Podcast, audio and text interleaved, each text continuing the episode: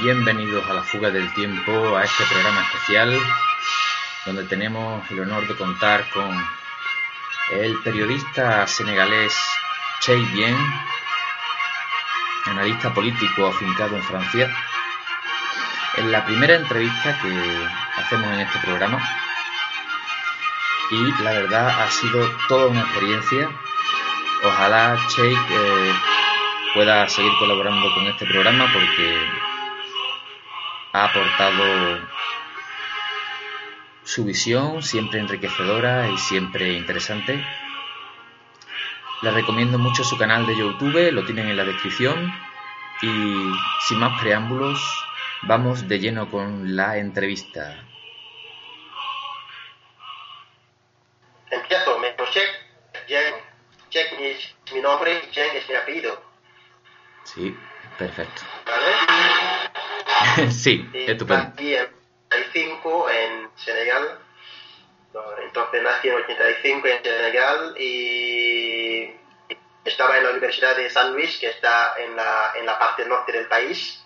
Es la segunda universidad del país. Tenemos dos, tenemos muchas, tenemos, digamos, algo como tres o cuatro universidades, pero las dos más importantes son la Universidad de Dakar, que, es la- que está en la capital, y la de, de San Luis, que fue creada en los años 90, a inicios de los- años 90. Ujú. Yo estaba ahí eh, en el departamento de lenguas extranjeras, en inglés, francés y castellano. Yo soy licenciado de, de lenguas extranjeras y vine en Francia en 2010 para seguir mis estudios de medios de comunicación. Estaba en la Universidad de Dijon y luego en París desde ya el año 2014. Entonces, eso es la, esa es la presentación. Vale. Vale, perfecto, tío. Pues, pues nada, eh, el canal se llama eh, como, te- como tu nombre, ¿no? Check bien. Sí. Eso lo ponemos en la descripción. Perfecto, eso lo ponemos en la descripción del programa y recomendamos muchísimo el canal porque la precisión de los análisis que hace desde, desde Francia, desde París, ¿no? Es donde vives, ¿no? Ahora estoy en París hacía seis años, Hmm. pero llegué en el año 2010 para los estudios y yo trabajo en París como profesor de lenguas extranjeras, inglés y, y castellano, y francés también. Trabajo como periodista porque tengo un diario digital muy bien aquí en Francia que se llama Le Courrier du Soir. Ajá. Tenemos una versión española, pero de momento no escribo mucho porque es muy difícil hacer análisis en, espa- en español y en francés. eh, es muy complicado para mí porque no tengo bastante tiempo Sí. por el trabajo que hago y también tengo que irme a la biblioteca y todos los días a leer un poco sobre la, la sobre África, sobre el mundo árabe, sobre España y todo. Es muy complicado. Tengo una, una agenda bastante, bastante difícil, bastante complicado, pero de momento vivo en Francia, en París, y trabajo como profesor de, español, de inglés y de Francia, y de francés, perdón. Y también soy escritor, escribo análisis, análisis políticos sobre España, sobre Francia, sobre Senegal y sobre muchas cosas. Estupendo, estupendo. Interesantísimo, no lo sabía, no sabía nada de eso. Bueno, pues ya que eh, viene perfecto esta pregunta, eh, estás totalmente volcado en el análisis político, pues te voy a hacer una pregunta de, de método, ¿no? Eh, tú, al, al- al entrarle a un análisis político, mm, ¿cuál es tu opinión o cómo valoras el, el eje teórico de izquierda y derecha? ¿Te parece útil? Yo personalmente no lo veo, ¿no? pero para mí lo de izquierda y derecha para mí no es importante. Yo no sé, eh, creo de- depende de los países. Yo creo que en España he visto, observando la, la asociación, la, la, la vida política española ya hacía un año y medio o dos años, yo he visto que, he visto que en España la ideología es muy importante. Sí. En Francia la, ide- la- la ideología está a punto de desaparecer, porque los de izquierda hoy se comportan o tienen unos, unos argumentos de derechas, los de derechas siguen siendo derechas, pero a veces intentan ser de, izquier- ser de izquierdas para, para robar un poco votos. Es muy complicado en Francia tener ideología. Yo creo que con la llegada de Macron la ideología está totalmente muerta. Hay solamente dos ideologías que están sobre, sobrevi- sobreviviendo, que es la ideología de la extrema derecha francesa, de derecha, extrema derecha, y la, y la- y la ideología de la extrema izquierda. Pero lo de izquierda moderada o de derecha moderada han desaparecido. La gente, o sea, son de muy de izquierda, muy de derechas o muy de izquierdas, pero yo creo que la, lo de, de, izquierda o de derecha aquí en Francia ya estamos, está, digamos, estamos ante la desaparición, la desaparición perdón, de, de, la, de, la, ideología. entiendo, entiendo, sí, sí, sí. Sí, bueno, a, nivel eh, el mayor uso que puede tener quizá a nivel operativo, ¿no? que hoy día se sigue hablando, ellos mismos se, se siguen identificando como izquierda, centro, eh, se habla de eso, ¿no? Lo más importante es saber que hay mucha gente de izquierdas en Francia que ya se han ido a la derecha. Eso es un detalle importante, porque los de la izquierda, la, mayor, no, la mayoría no, pero la, hay unos que se han dado cuenta de que hay mucha mentira en la izquierda. Por, ejemplo, sobre el tema de la inmigración. De la inmigración, la gente dice, mira, yo soy de izquierda, entonces tengo que ser una persona muy agradable con los inmigrantes y todo, pero hay una realidad. La realidad es que es, Europa no tiene la posibilidad de acoger 400 millones, eh, digamos, eh, mil, personas cada, cada año, que son ilegales, que no tienen papeles y además de todo que, que, no, que no saben ni leer ni escribir. Entonces, la Francia tiene una tasa de desempleo muy importante, ¿vale? Hay como algo como más de 6 millones de personas de, franceses que no tienen trabajo. Entonces, si hay una apertura de las fronteras y que cada año hay más de 400.000 personas que entran, esto va a, ser, va a ser un poco complicado. Entonces, la, la, izquierda decía a la gente antes, no hay, no hay un problema, esa, esa gente que viene de África, de, del país, de los países árabes, no plantea ningún problema, tenemos la posibilidad de, de acogerles. Pero luego yo creo que la, la, la, gente se ha dado cuenta de que esto era, esta era una, una mentira y hay cada vez más personas hoy que están cambiando el punto de vista y que se, que se dicen que hay una, hay una situación que no va bien en, en, la tierra y que están cambiando de punto de vista. Entonces, hay cada vez más personas que se mueven a la derecha con el tema de la inmigración, también con el tema del Islam, porque hay una población muy importante de musulmanes aquí en Francia y hay mucha gente que dice que si la situación sigue de esta manera, Francia acabará siendo una, una, un país musulmán, con muchas mezquitas y también con un choque de civilización, porque son personas que vienen con su, su cultura, que no tiene absolutamente nada que ver con la cultura francesa, y tienen mucho más poder que unos franceses, y yo creo que esto a lo largo del tiempo va a crear una guerra entre, entre pueblos, una guerra civil. De acuerdo. Y bueno, pues eh, de, esa realidad mm, te hago una pregunta. Mm, ¿Existe un partido político o una fuerza política distinta del Frente Nacional de Le Pen que ponga solución a esta realidad que tú, que tú ves? Hay, hay, unos partidos políticos. Hay un nombre que se llama Asidino. Asido eh, es el partido, es el, digamos, el jefe de un partido político que se llama, creo, no me recuerdo el nombre, pero él tiene casi el, el mismo punto de vista que, que, Marine Le Pen. Pero el problema es que Marine Le Pen aquí está pasando una situación muy complicada porque ser de extrema derecha en Francia es como ser un criminal, ¿vale? Es como ser un racista, un fascista. Entonces, los que tienen el mismo argumento que Marine Le Pen se esconden, no lo dicen claramente. Entonces, para no ser digamos, uh, aislado por los medios de comunicación y todo, tienen que poner un poco de, tienen que suavizar un poco su discurso. Pero está claro que el punto de vista que defiende, el argumento que defiende Marine hay muchos que lo tienen, pero por no ser aislado, por no ser, digamos, uh, tratado de fascista o de no sé, nazista o de racista, están obligados a suavizar su punto de vista, pero está claro que hay unos partidos políticos que casi están en la misma línea que, que Marine. Ah, de acuerdo. Y vamos a ver, entrando ya de lleno en, eh, bueno, para que los oyentes lo sepan, en uno de los análisis tú dijiste que el riesgo de guerra civil si Marie Le Pen llegara al poder, existe una, una percepción en Francia de que sería muy alto ese riesgo de guerra civil. Mm. Sí, eso es el, es el, mensaje de los medios de comunicación, ¿vale? exactamente tú estás poniendo eh, como que los medios de comunicación, ocurre también aquí en, España, Le Pen vino a hacer entrevistas en, con periodistas de la cadena La Sexta Y también, vamos a ver, eso ocurre exactamente igual en España. Los medios de comunicación a estas opciones políticas las criminalizan, las demonizan, ¿no?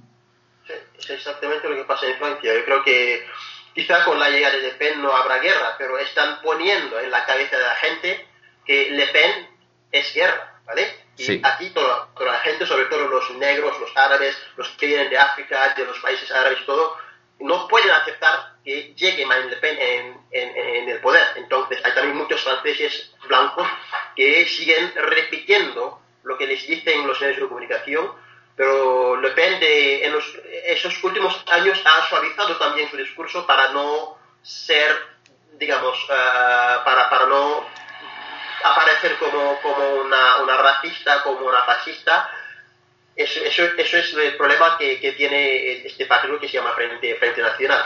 Pero no sé si, si con la llegada de Marine Pen vamos a, a, una guerra civil, porque yo creo que el pueblo francés está, se está despertando, ¿vale? Hay mucha gente, que hay mucha mentira en los medios de comunicación y hay mucha gente también de, de, Frente Nacional que sabe perfectamente que una guerra civil no es buena para Francia, no es buena para, para nadie. Yo creo que una llegada de Le Pen no sería rápidamente una guerra civil o no, no, significaría obligatoriamente una guerra civil, pero yo creo que los medios de comunicación siguen machacando, siguen dando a la gente esta idea de que Marine Le Pen es guerra civil y yo creo que es muy difícil para, para, para de momento, cambiar este punto de vista en la cabeza de, de la gente.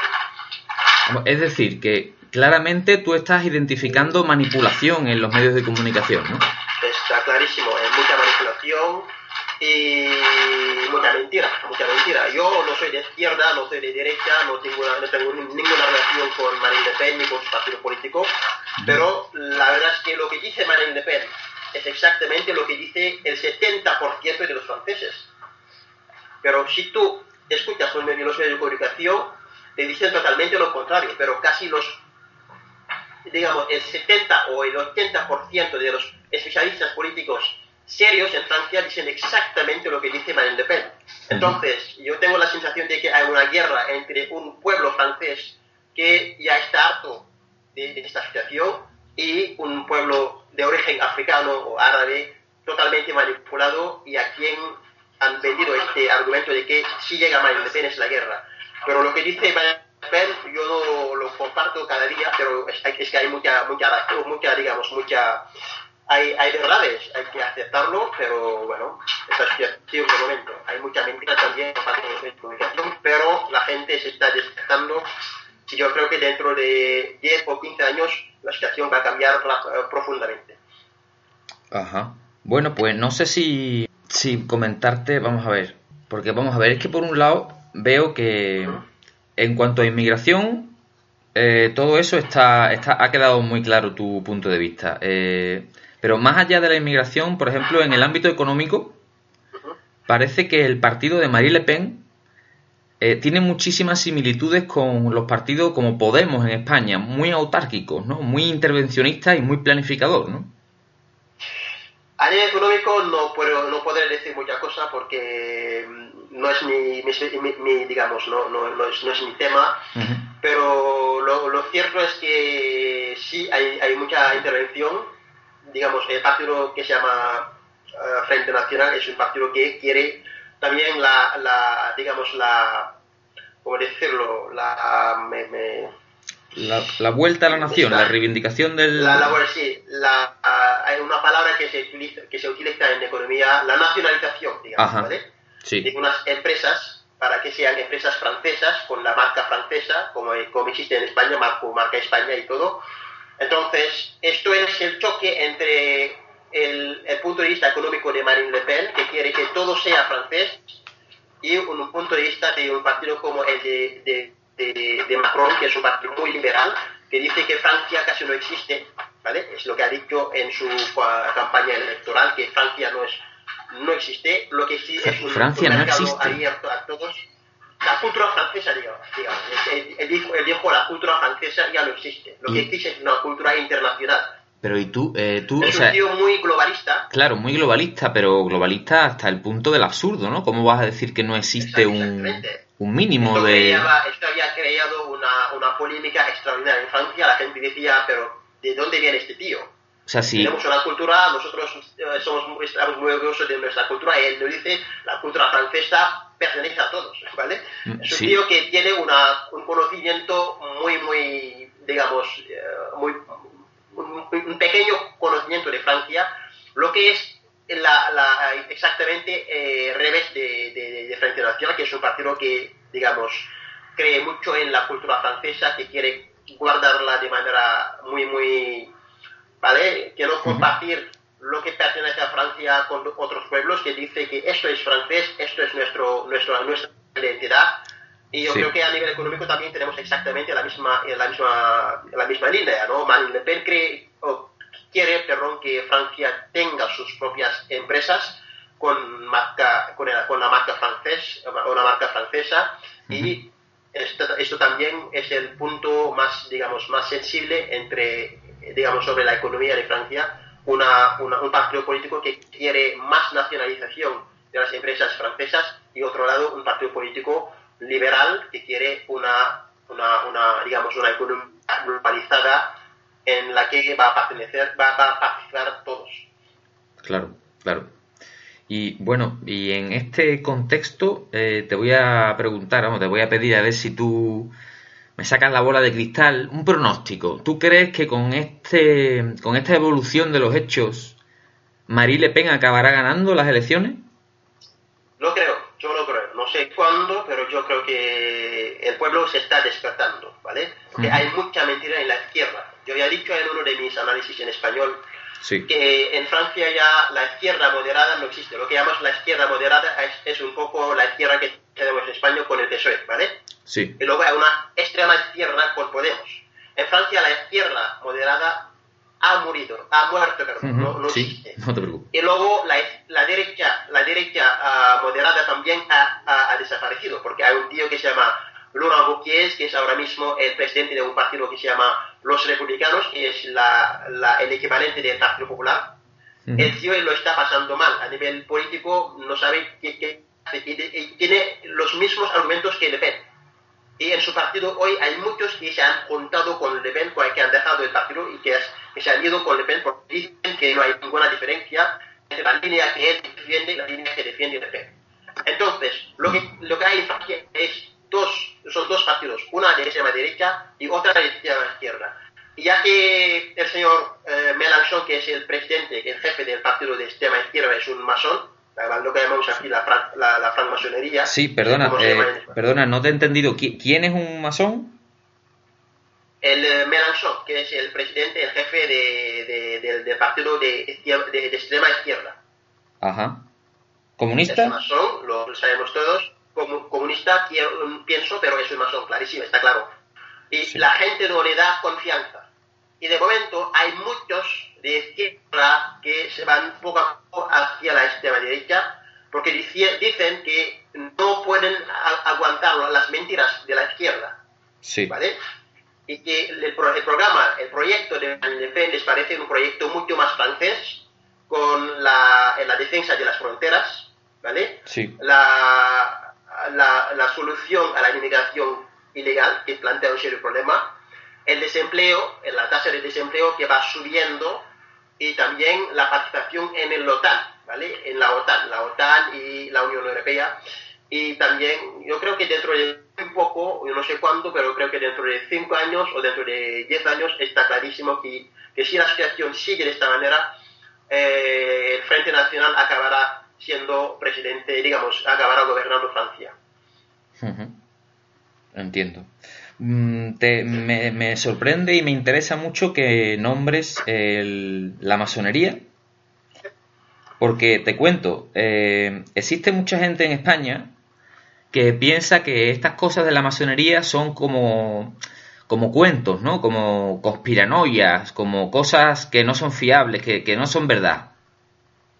Que no, bueno, ¿cómo, cómo ves tú? Mm, Bueno, nosotros sabemos, tenemos a Manuel Valls eh, como un candidato independiente adscrito a Ciudadanos, una cosa rarísima, pero tiene una relación con Ciudadanos, se presenta alcalde de Barcelona y en un artículo serio de- del Mundo, en una biografía de Manuel Valls, se habla de que él no solamente ha pertenecido a la masonería, sino que ha ostentado el cargo de Gran Oriente.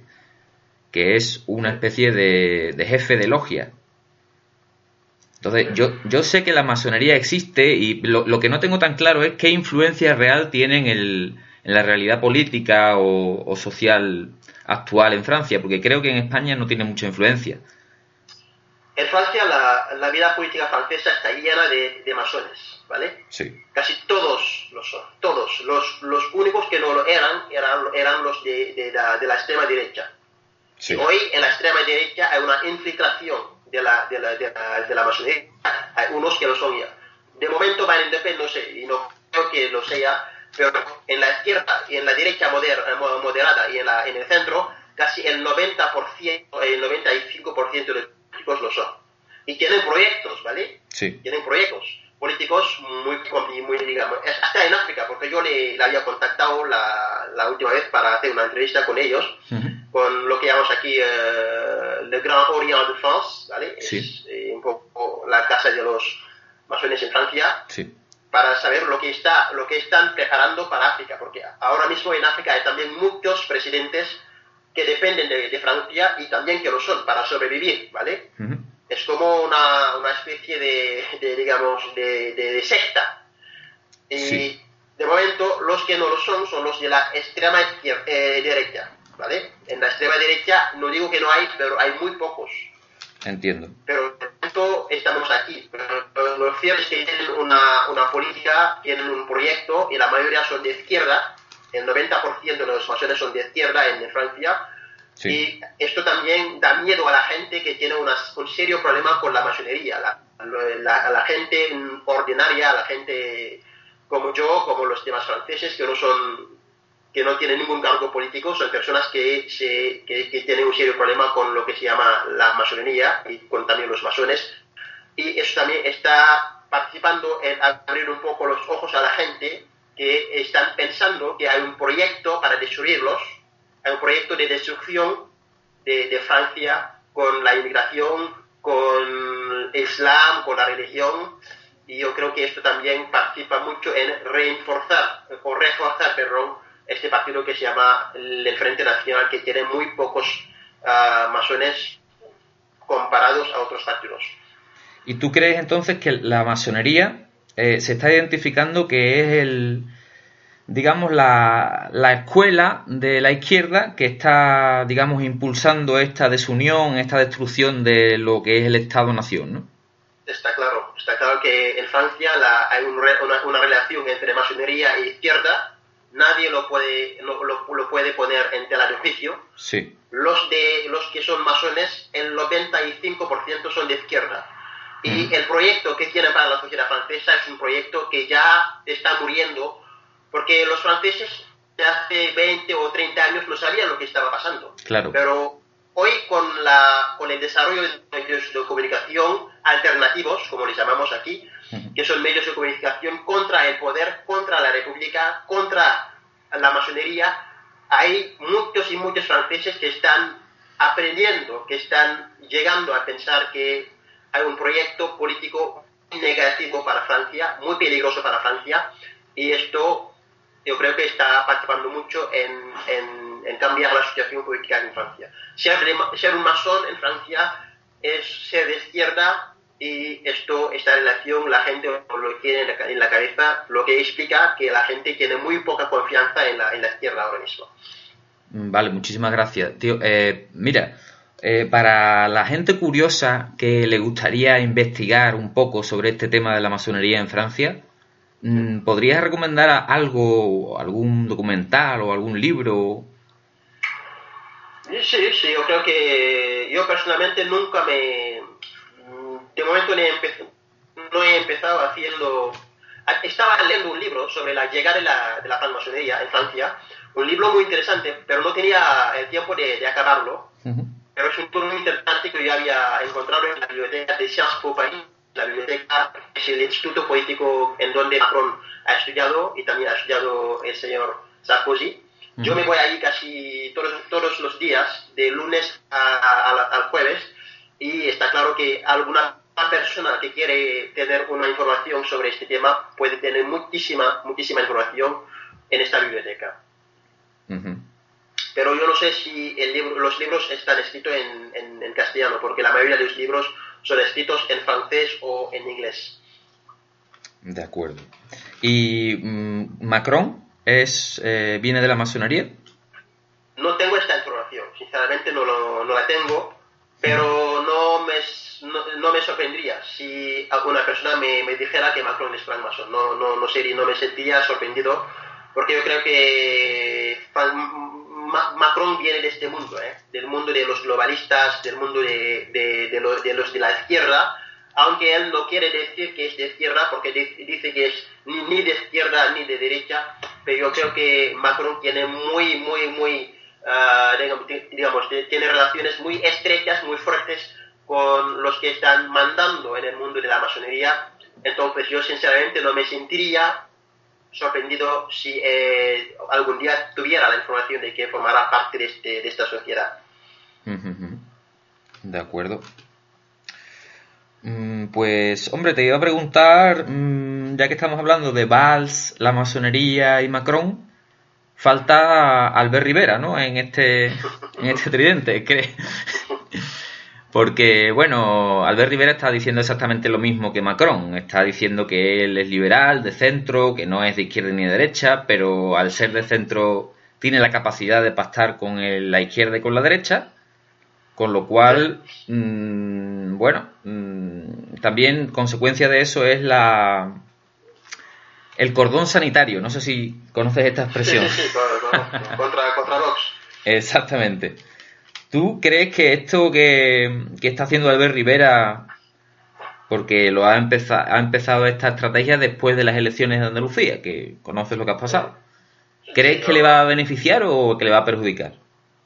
Le va a perjudicar, porque yo creo que la, situación política de España y en Francia es muy, difícil, muy diferente. ¿Vale? En Francia yo había dicho que en Francia el pueblo está totalmente manipulado por los medios de comunicación. Aquí, cuando un medio de comunicación dice que tal persona es buena, es buena, ¿vale? Cuando dicen que tal persona es, es, mala, es mala. Bueno, aquí el, francés es un tío muy manipulado. No digo, no digo que en España es diferente. Pero Marie Le Pen, como tú dices, que se está luchando contra la mentira, Marie Le Pen tiene un buen apoyo en la sociedad francesa, ¿no? Sí, porque la gente se está despertando. Claro, o sea, no todo el mundo está manipulado ni, ni la... No todo, sí, porque hay, también hay una contramanipulación ¿vale? Hay unos medios de comunicación que son censurados por el gobierno, pero que, tienen muchos lectores y que, dan a los lectores la información sobre, sobre, que hay mucha mentira. Exactamente. perdona, perdona que te haga una pregunta en este punto. Porque yo estoy, opino exactamente igual que tú. Creo que hay una guerra contra las mentiras. De, ya no, tradicionalmente eran los políticos y la prensa en los medios de comunicación, su trabajo era depurar la, la, palabra de los políticos que normalmente tenían mucha mentira. Ahora los medios de comunicación están dentro de una burbuja donde también hay muchísima mentira y muchísima manipulación. Entonces, en esta lucha contra la mentira, tú lo has llamado contra propaganda o con... Bueno, ¿has identificado en esta, en esta en esta línea, ¿también mentiras a su vez? ¿Alguna vez también? ¿Mentira a, contra quién? Sí, en esta guerra contra las mentiras, ¿sabes? Eh, como te digo, entonces al guerrear contra las mentiras, pues tú dices, bueno, pues se guerrea contra la mentira con la verdad, ¿no? Pero aquí en España me ha dolido mucho porque eh, hay veces que he visto que se han deslizado mentiras en esa guerra contra la mentira y creo que eso hace mucho daño. Yo la, eh, muy poco, ¿no? Muy poco, pero también las he visto aquí en España. No sé si tú lo ves en Francia también, que, creo que es un error totalmente. Hay también, hay también unos youtubers, ¿vale? Hay unos periodistas que han sido despedidos de los medios de comunicación muy importantes y que han creado sus medios de comunicación para revelar la verdad, el funcionamiento de los medios de comunicación en Francia. Dicen verdad, pero hay también mucha manipulación por parte de ellos. Entonces, lo que hace la, la cosa muy complicada y lo que también demuestra que hay que tener mucho cuidado, porque en, en, los dos lados hay mucha mentira, hay mucha manipulación. Hay un hombre que se llama Alain Soral, es muy conocido aquí en Francia, es una persona que está en guerra contra los medios de comunicación. y contra el, el establishment, ¿vale? El sistema político francés. Sí. Es un tío que tiene argumentos muy interesantes, muy interesantes, y hay muchas personas que le están siguiendo desde hace ya seis o siete años, pero también tiene una, una obsesión hacia los judíos y él dice eh, um, a veces cosas que, que, que, que, que, pueden plantear problemas. Yo le, le, sigo mucho porque es un tío muy inteligente muy interesante, pero en lo que dice yo a veces tengo que tener mucho cuidado. Claro, claro, eso es a lo que me refiero, ¿no? Que mm, es un poco triste que una cosa tan, tan justa como luchar contra la manipulación, pues se cuelen en ese, en ese, en ese bando, digamos, en, esa guerra, se cuelen a su vez esa manipulación contra la que se está luchando, ¿no? Eso es lo que me parece un poco triste. Pero por eso es... Muy triste y por desgracia suele pasar mucho, ¿eh? Claro, eso es lo que creo que hace daño y deja de tener sentido, ¿no? Es, mm, es la misma la misma cuestión que cuando Podemos surgió, pues tenía una serie de promesas que, que daban ilusión y claro, eso se, se, deshace cuando ya ves que son exactamente lo mismo o peor que lo que hay ya. Entonces, pues te, parece el doble de malo, porque precisamente fue su razón de ser, surgieron para eso. Para, castigar el abuso de los partidos políticos y de la banca y, cosas que no eran justas. No es justo. Bueno, eso ya cada uno puede opinar, pero en España vemos como los sueldos de los políticos, eh, coches oficiales, dietas, asesores, pues todo lo que quieran, ¿no? Y luego pues muchísimo paro, etcétera. Pues sí, eh, interesantísimo. Che, eh, no sé, acabas de hacer, me has dicho, un análisis sobre los chalecos amarillos. Sí, los chalecos amarillos, y acabo de hacer un análisis sobre, sobre esta asociación que, que, va, que va ganando terreno. De momento el gobierno está haciéndolo todo para, para poner fin a este movimiento pero va a ser muy difícil, muy difícil. Y lo que pasa es que hay una cosa que acaba de pasar, es que han creado un partido político para participar en las elecciones europeas. ¿Los chalecos amarillos?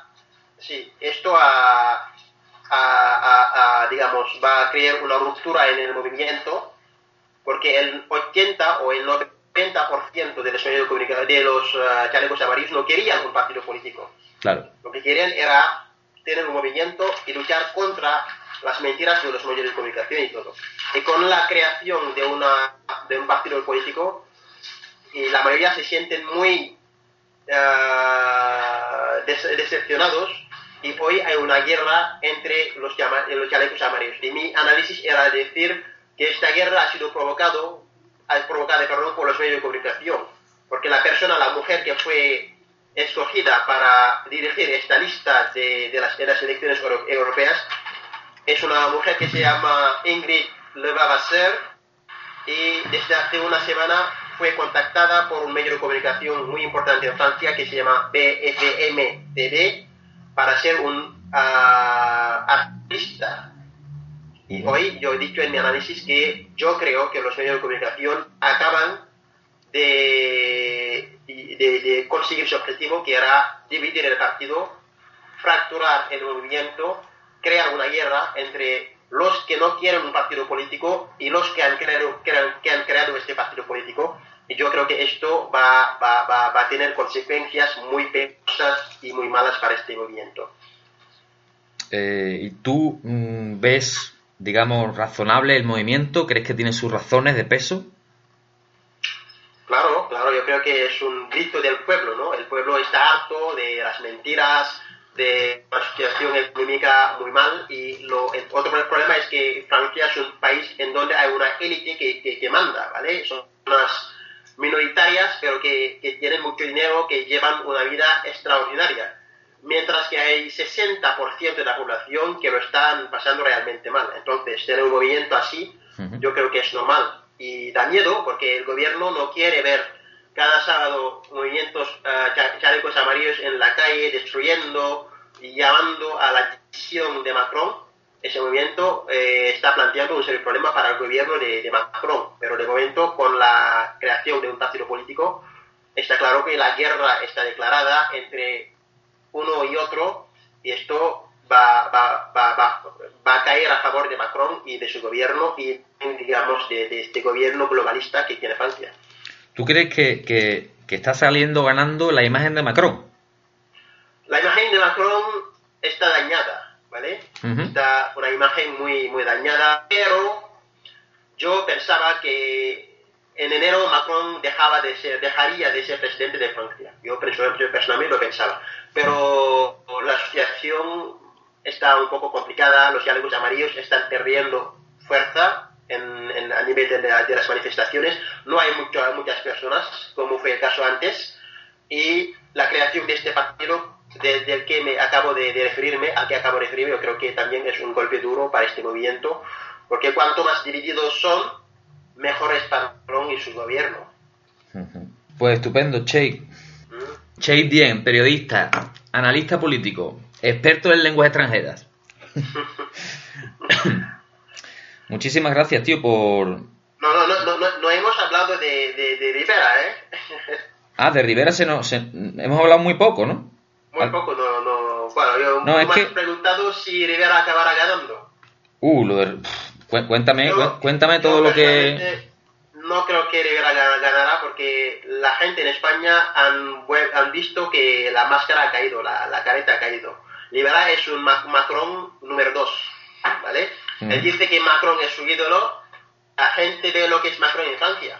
Creo que Macron hoy mismo es el presidente más odiado de la segunda, de la quinta República Francesa. ¿Sí? Y en Europa también la gente está teniendo una imagen muy diferente del Macron que conocía desde hace un año. ¿Vale? Un tío muy inteligente que había trabajado en un banco uh, muy rico, en el, banco de los Rothschild y todo, un economista la gente tiene otra cara de Macron, otra imagen Y esto también va a pasar con, con el señor Rivera, porque yo personalmente, en el año 2017, cuando el Partido Ciudadanos ganó las elecciones en Cataluña, las elecciones autonómicas, tuvo más votos, aunque el separatismo tenía más escaños. Pero yo, el hecho de que el Partido Ciudadanos había ganado las elecciones, me, me había dado mucha alegría. Yo, me, yo saltaba de alegría, estaba contentísimo de, de, saber que en un contexto muy difícil un partido constitucionalista ha llegado a tener más votos. Para mí era un trabajo fantástico y Ciudadanos era sinceramente mi partido en España en aquel momento. Pero observando un poco su actuación, cómo está intentando ganar votos por ahí, por ahí, eh, robar votos a, a Vox, robar votos a Partido Socialista Obrero Español, me he dado cuenta de que el partido no tiene alma, no tiene ideología. Y el partido que no tiene ideología ahora mismo en, Francia o en España o en Europa es un partido que sinceramente está al lado del fracaso, al lado de la muerte. Porque hemos visto que los pueblos ya se, se han despertado. Hay que ser de derecha con ideas de derecha o de izquierda con, con ideas de izquierda. Pero el que baila con la derecha con la izquierda está claro que no tiene ningún futuro. Es exactamente lo que está pasando con el señor Rivera. De momento tiene el apoyo de los liberales, tiene mucha pasta, mucho dinero. Es muy posible que llegue a gobernar en España un día, pero está claro que el pueblo español para mí tiene ideas de Vox, ¿vale? Sobre la inmigración, sobre Islam, sobre terrorismo, sobre muchos temas eh, de siempre y todo. Yo creo que en Europa la, la situación es que los partidos que no son del pueblo por muy ricos que sean, no quieren el futuro bien. Sí. Es que fue muy comentado, porque creo que fue a través de Twitter, que Manuel Macron escribió que el Elíseo estaba vigilando los pactos que se hacían en Andalucía.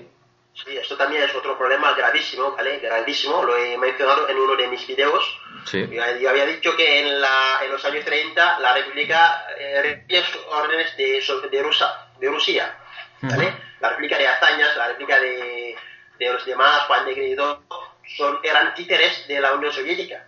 Y hoy España está viviendo esta, situación con Macron, con, con, con, con Rivera. Cuando Macron dice, nosotros estamos vigilando las alianzas políticas en España, para mí es un insulto. España es un país soberano que debe tener la posibilidad de decir lo que quiere para su pueblo. Claro, es una, es injerencia. Tiene que tener la última palabra. No es, eh, Francia no es el país que debe mandar. Francia debe mandar a Alemania, porque Francia debe mandar a, Francia, a España. Para Sí. mí esto es muy grave. Es una declaración de Macron que fue muy comentada en los medios de comunicación en España y también era un, un un- golpe muy duro para, para Rivera. Sí. Que con, con esa declaración Macron le, le dejara entrenado. Sí. Claro, sí, sí, sí. Exactamente. Pero creo que en España hoy mismo no se puede aceptar una injerencia extranjera, porque hemos visto lo que ha dado en los años 30. Sí. Los, los, los, eh, los rusos eran los que mandaban. Y España había dado casi todo oro a Rusia y a Francia para poder ganar la guerra contra los nacionalistas, contra los fascistas. Han perdido la guerra. Yo creo que hoy cualquier potencia política internacional que piensa que puede dirigir España desde su país, yo creo que se equivoca totalmente. Pues espero que, tenga razón. Yo la verdad, eh, interpretación sobre la sobre los hechos, eh, cada uno puede tener su opinión. Si te molesta más, te molesta menos que una- un país extranjero dirija tu política. Pero a mí, yo me conformo con que se identifique que hay un hecho objetivo. Es que objetivamente hay injerencia política o un intento de injerencia política, ¿no? Eso de vigilar no suena muy bien, la verdad. No, yo creo que como lo acaba de decir, acabo- como lo acabo de decir, es, una, es un insulto. Yo creo Claro. que Un insulto, sí. yo no tengo ningún problema que los liberales apoyen a, a, a, a Rivera, ¿vale? No tengo ningún problema, pero cuando los liberales me dicen que nosotros estamos vigilando las alianzas, yo creo que ahí hay una exageración, ¿no? Aquí yo creo que el que tiene la última palabra es el pueblo español, ¿vale? Ojalá sea así. El pueblo español es el que tiene la palabra. Es lo que estamos viendo aquí en Francia, es lo que estamos viendo en muchos países europeos. La gente está harto, está harta, perdón, de la Unión Europea, de las mentiras, de que unos tíos tecnócratas de, de Bruselas les digan lo que tienen que hacer. Claro. ¿vale? Y yo creo que está, está, eh, este- está políticamente correcto, no sé cómo se llama, está, está muriendo. La gente quiere tener la posibilidad de decir lo que piensa, lo que quiere decir, sin que nadie le, le- les diga lo que, lo que tiene que decir. Los que han votado a Vox no son racistas, ¿vale? Hay unos racistas en Vox que votan Vox que no quieren ver negros y- en su país, pero los que han votado a Vox son personas que dicen, mira, nosotros no tenemos, no tenemos ningún problema con los negros, no ningún problema con los árabes, no tenemos ningún problema con Islam, con los extranjeros, pero es que en nuestro país hay unos españoles de la pura cepa que lo están pasando mal. Antes de abrir la fuer- las fronteras y dejar a unos entrar, que arreglemos el problema, los problemas que tenemos aquí primero. Sí. Eso es el mensaje, pero un medio de comunicación de izquierda te va a decir lo contrario. Esos tíos están votando Vox porque son racistas. Esos Claro. tíos están vo- votando Frente porque son racistas. Es verdad que hay muchos racistas en, en, en los partidos de, de- de la derecha o de la izquierda, pero hay racistas en todos sus lugares. ¿eh? Sí. El racismo no es solamente una cosa de, de, de extrema derecha o de, o de derecha. Hay muchos racistas en la, en la izquierda también, ¿vale?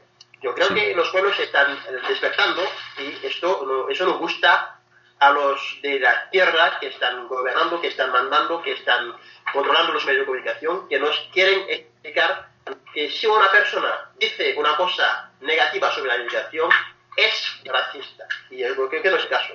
Hay muchas personas, muchas personas que conozco aquí en Francia que tienen un serio problema con la inmigración ilegal, pero que tienen amigos negros o árabes, o que hasta se han casado con mujeres o muje- eh, negros o, o árabes, ¿vale? Entonces, no es, para mí no es una- un problema de raza, es un problema de, de, de, de- lógica y de, de, de sentido común. Claro. Claro. Ese mismo discurso yo lo tengo aquí en Francia, hay mucha gente que me insulta, que son negros y árabes que me dicen, pero tú estás loco, estás loco, tú eres negro, eres negro y tú estás defiendo, de- tú, tú estás di- diciendo que la migración ilegal es un problema. Es- Claro. Este me, me, da, me da risa, es que ser un negro, o un negro o un árabe no quiere decir que tú debes eh, eh, aceptar la inmigración ilegal. ¿vale? Una inmigración ilegal no es bueno para África, no es bueno para los países árabes, tampoco es bueno para, para Europa. Hay que saber poner coto a esto, hay que saber dejar de explotar los recursos naturales de los países africanos y árabes, hay que dar a la gente la posibilidad de poder gobernar sus países y, ya está. Pero todo el mundo sabe que sean, que sean de izquierdas o de derechas, todo el mundo sabe que la inmigración ilegal es un serio problema y hay que poner una, hay que tomar una solución, y ya está. Sí. Sí, en la izquierda hay muchísimo sectarismo y sabrás que hay muchísima gente de izquierda que piensa que la derecha está simplemente formada por racistas, xenófobos, clasistas, machistas, todo lo todo lo, lo, demoníaco, ¿no? Y eh, como es la imagen que, que tienen los franceses. Un tío francés que tiene padres árabes, que viene de un país árabe o negro, no puede entender que un africano o que un negro, que un árabe opine igual que yo sobre la inmigración. Ellos no lo pueden aceptar. Hasta si tú eres negro o árabe y votas derecha, la gente dice hay un problema. ¿Por qué tú votas derechas mientras que eres un negro o un árabe? Entonces, yo creo que esta situación está cambiando un poco. Hay muchos africanos, hay muchos negros, hay muchos en los países árabes que, que, se han dado cuenta de que hay mucha mentira, de que hay un problema que tenemos que, que arreglar rápidamente para evitar males mayores. Sí, como escuché a un analista estadounidense que decía para mí muy acertadamente que la izquierda acepta todo tipo de diversidad excepto la intelectual, ¿no? no lo que no admiten son ideas que, que no sean las suyas.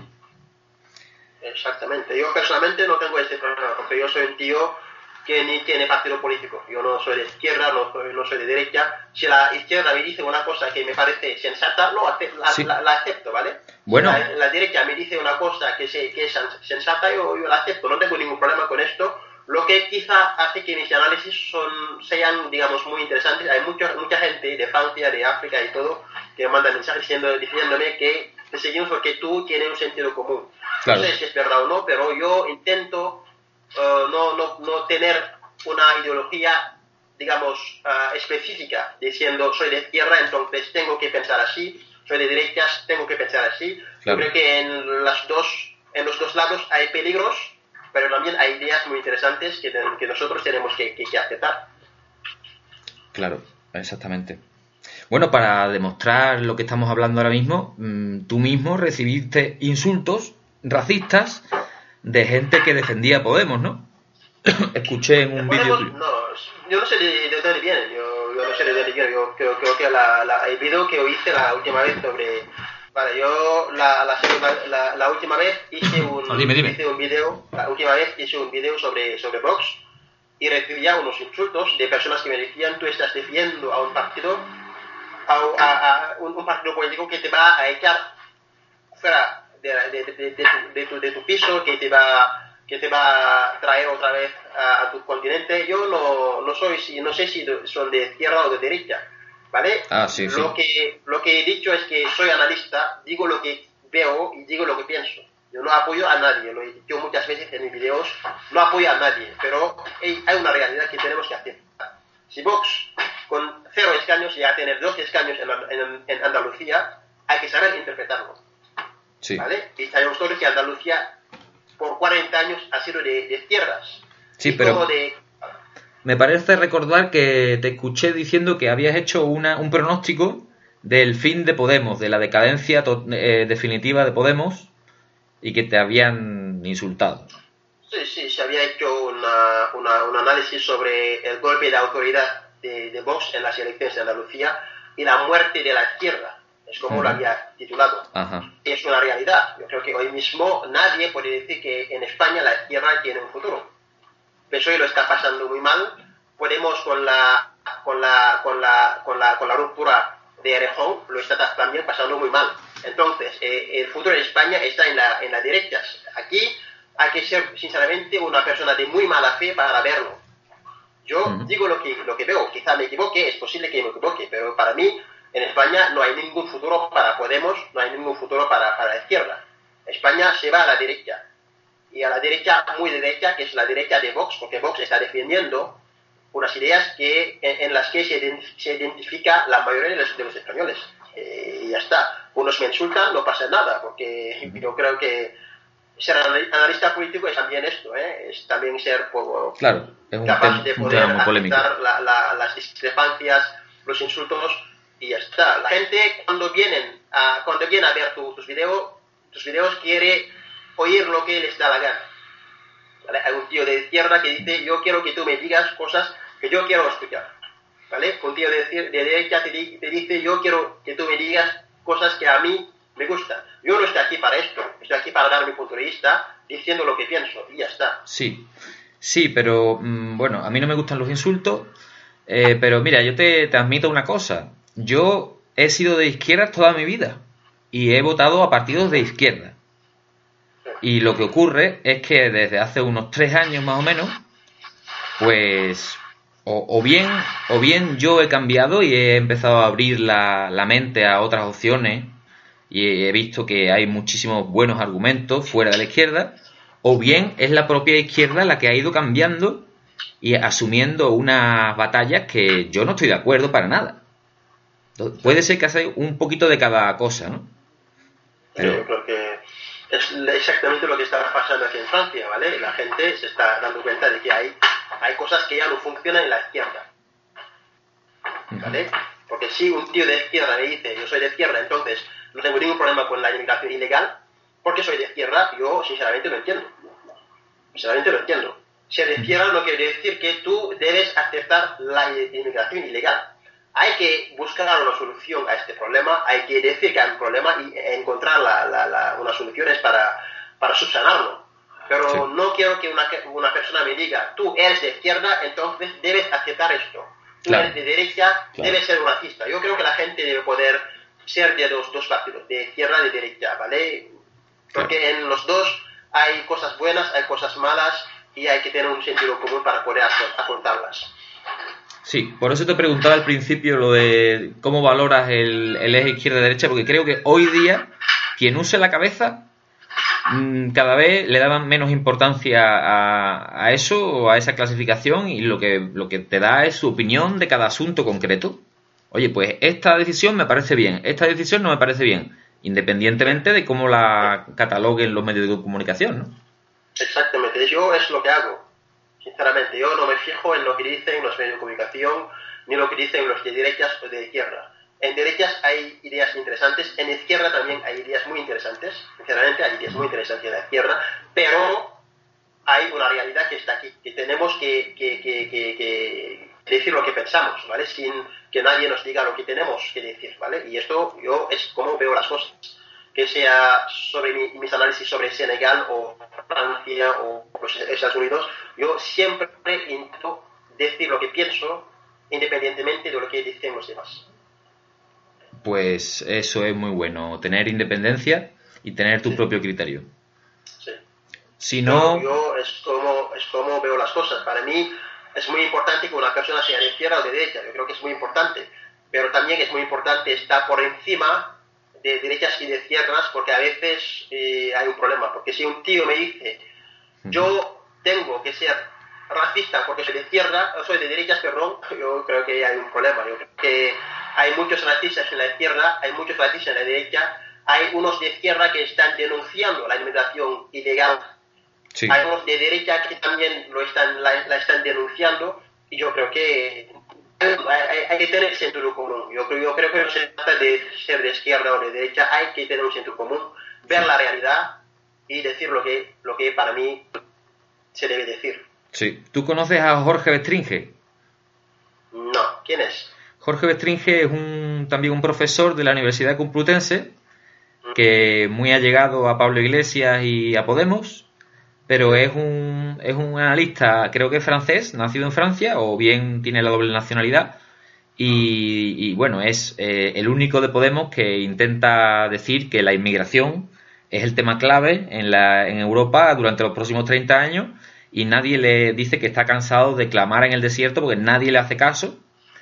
Y, y claro, pues mm, no sé qué relación tendrá hoy día con Podemos, pero es, es eso, parece que Francia está un poco, un pelín por delante que España, que tenemos una situación, tenemos una situación parecida pero más suave. Porque, o sea, mm, creo que la presión fiscal en España es, es, un poco menor que en Francia, son 10 puntos menos. Y bueno, hay problemas, pero como llamo yo, problemas de, de la sociedad europea del siglo XXI. O sea, realmente... Por, por ejemplo, las protestas de los taxistas, no sé si las estás viendo. Sí, sí. Pues son protestas de, de, de niño mimado, ¿no? Porque esa gente no tiene nada de lo que quejarse. Están, están disfrutando de, de que el Estado prohíbe la competencia en ese sector y, bueno, y ahora porque se ven un poco perjudicados porque llega otro, otra empresa o otra manera de hacer las cosas, pues salen a la calle a romper, a romper todo, ¿no? Y a, cortar las carreteras y estilo CDR. Vale. Ah, esto es muy peligroso, porque los CDR eh, es, para mí es muy peligroso lo que hacen. Sí, pues los taxistas han conseguido mm, paralizar más la ciudad que los CDR, incluso. Dice que están pensando muy, muy violentas. que están pensando juntarse con los chalecos amarillos y cortar la frontera con Francia. Sí, he visto también hay, hay muchos taxistas que llevaban puesta la, la llevaban puesto la, eh, digamos la el chaleco amarillo. patético. Patético directamente, porque ahora que ya me estás diciendo tú que que lo de Francia sí es un movimiento legítimo que tiene sus razones profundas la hipocresía de los políticos, la mentira, la manipulación. Esto de los taxistas españoles es un pataleo de niño mimado, para que tú lo sepas.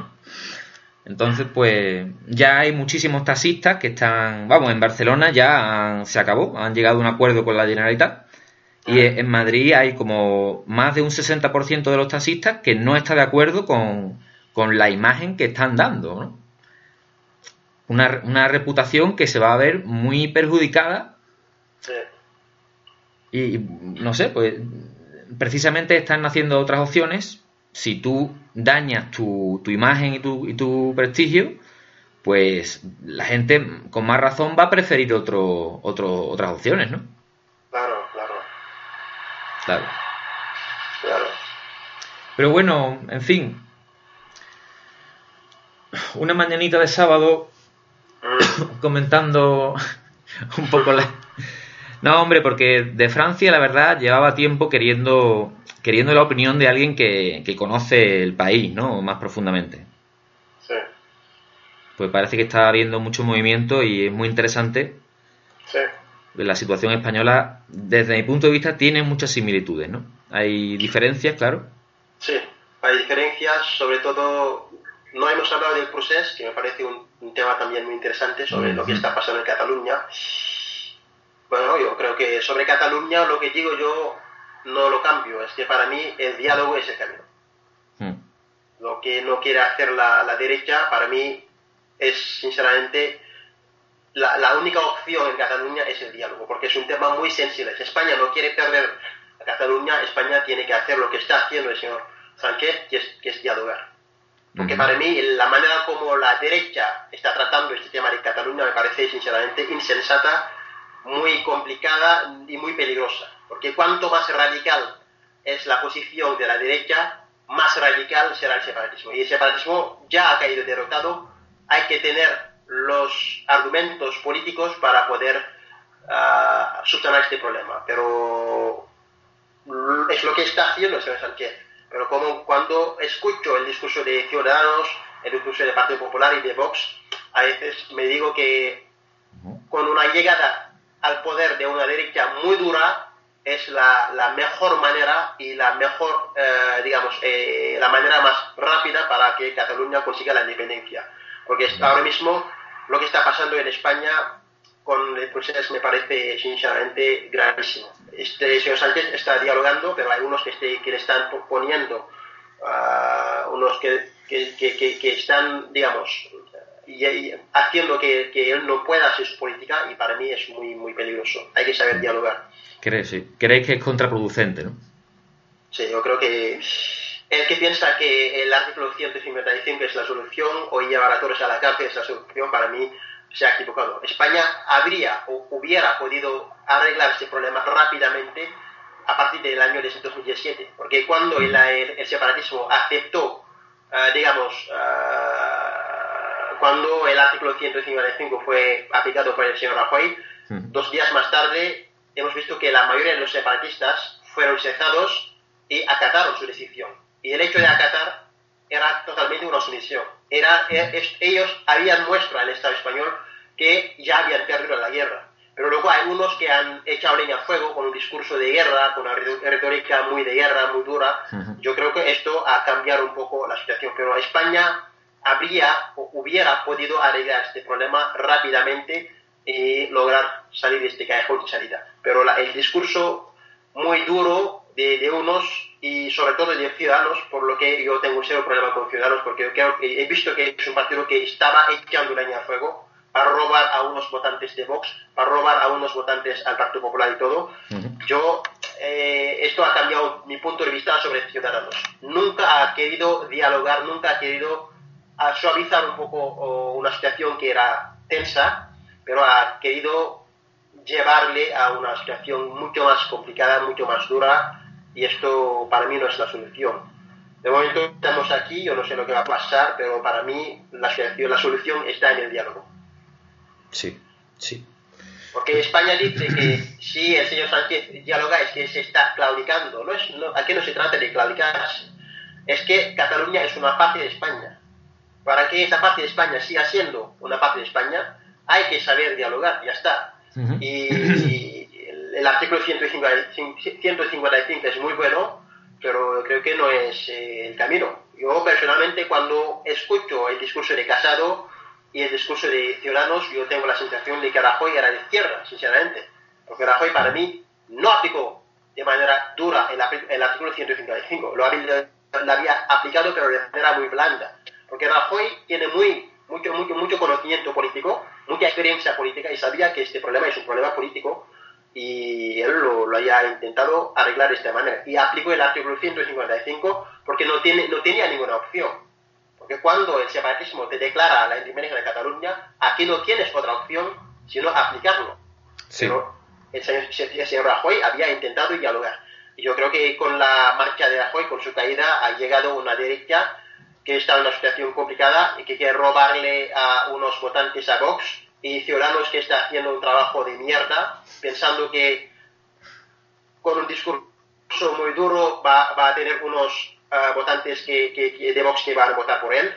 Yo creo que los dos partidos, Ciudadanos y, Partido Popular, están haciendo que la situación catalana sea mucho más complicada. Y yo creo que si el discurso no cambia, dentro de muy poco, yo creo que Cataluña acabará eh, consiguiendo la independencia. Sí, porque además Ciudadanos y Partido Popular parece que es cierto que han estado mm, poniendo leña en el fuego con este asunto, sin embargo, el único partido que desde el principio, creo que mm, enero del 2017, está en los tribunales personado luchando contra el independentismo es Vox. Ciudadanos y Partido Popular nunca han, se han opuesto, digamos, al, a todo esto que ha sido el proceso. Eh, incumplimiento de sentencias, incumplimiento de la Constitución, del Estatuto de Autonomía.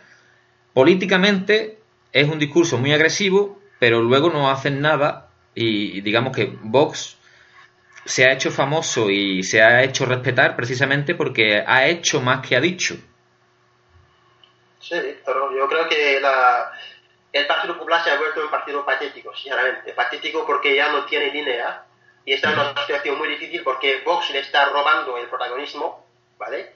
Y luego hay un partido que se llama Ciudadanos que también este, es ahora mismo eh, el Partido Popular se ha vuelto el títere de Ciudadanos. Es que en la derecha, en, los dos partidos, el que manda se llama Ciudadanos. Ciudadanos es el que manda. Los liberales apoyan a Ciudadanos. Valls está con Ciudadanos. Entonces, el señor Casado está un poco perdida, perdido, está un poco aislado y no sabe cómo actuar. Entonces, cuando Ciudadanos intensifica el discurso, él también hace lo mismo. Y luego intenta bailar con Vox. Yo creo que la situación del Partido Popular es una situación desastrosa, muy complicada, muy, muy difícil. Yo creo que si el partido sigue de esta manera, va, a desaparecer. ¿Y tú crees que eh, por...? La mayoría de los que lo votaban... Sí. No, que crees que si crees que por error te he visto criticando al PSOE, criticando a Podemos, criticando a toda la izquierda, criticando al PP, criticando a Ciudadanos, ¿crees que por errores de los demás Vox va a, a crecer? es lo que está pasando. Esto, es lo que está pasando. En la derecha tenemos una derecha que está muriendo, que no representa casi a nadie, o en la que la gente, la gente no, da, no, no, no, no se fía. Y luego tenemos una derecha que, que tiene dos, tres partidos, lo que llamamos las tres derechas en España, creo. Ciudadanos, Partido Popular y Vox. Ciudadanos es un partido liberal, yo he dicho que es un partido artificial que no tiene alma. En, en, España yo creo que la ideología es muy importante. Es que Ciudadanos en, en Francia hubiera sido, sido, un partido con un, un, futuro brillante, porque yo he dicho en Francia la ideología está muriendo. Uh -huh. El partido como Ciudadanos en Francia es lo que tenemos con la República en marcha de, de Macron. Un partido como Ciudadanos puede prosperar en Francia, pero en España no puede prosperar. ¿vale? Su vida es muy corta en, en, en España. El Partido Popular, con la caída de, de Rajoy, con los escándalos de corrupción y todo, ha perdido el protagonismo y hoy está totalmente dividido. Hemos visto un poco la guerra entre Casado y Soraya. ¿no? Uh -huh. Un grupo que apoyaba a Soraya, otro grupo que, está, que estaba apoyando a, a, a Casado. Uh -huh. Es una situación, está en una situación muy complicada el Partido Popular. Le falta o le eh, necesita muchos años para volver otra vez a ganar la confianza de los españoles. Entonces, si tú tienes una derecha muriendo, eh, eh, de, perdón, una izquierda muriendo, una derecha encabezada de momento por un partido artificial que no tiene alma, que se llama Ciudadanos, luego hay una, un partido que se llama Partido Popular que no representa mucho porque la gente le ha dado la espalda, el único partido que está, que está es ¿vale?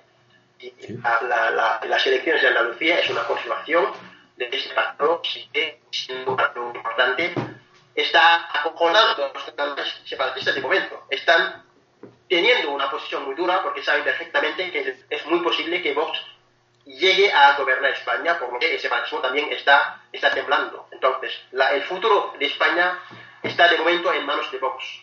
Yo no sé cuántos años esto va a durar, pero yo creo que si el Partido Popular no, no vuelve a la vida otra vez, porque está muriendo, si Ciudadanos desaparece y que eh, los partidos de izquierda mueren, está claro que, que el único partido que va, va, a ganar la confianza de los españoles se llama Vox. Es lo que estamos viendo ahora mismo. Vale, estupendo. Nada, tío, pues estupendo. Gracias. Gracias. Estupendo, que es que, pues, a ver, son, que son, son muchas cosas, como esta es la primera vez, ya o, ojalá eh, más adelante podríamos colaborar más días y eso, pues ha sido un poco muy general, ¿no? La cosa, preguntas muy generales porque... Ah, no, bueno, que pues muchísimas gracias por, por estar aquí un ratito. De nada. Échame un ratito y, y nada, tío, pues no te robamos más tiempo. No pasa nada, tranquilo. Ese sábado, si tengo, un, tengo que hacer un análisis sobre los, los Estados Unidos y la decisión de Trump de abrir el gobierno otra vez con el shutdown. Uh -huh. Entonces, eh, me parece un, un, tema interesante y luego tendré que hacer un artículo, un, un análisis sobre la situación en Venezuela. Uh -huh. Entonces, me gustaría hacer los, tres, los dos artículos uh, por la tarde. Entonces, perfecto. Pues estaremos muy atentos a todos tus análisis y a todos tus vídeos en el canal gracias. oficial. Muchas gracias. Y perfectamente, Dios. Ojalá pues podamos colaborar de vez en cuando. Ya sabemos que tú estás muy, muy ocupado. Sí. Así a lo mejor de vez en cuando podemos hacer una pequeña conexión. No pasa nada. Tienes mi Facebook y me mandas un mensaje cuando quieras, ¿vale? Perfecto, tío. Pues un abrazo grande. Pues muchas gracias y hasta pronto. Venga, tío. Hasta luego.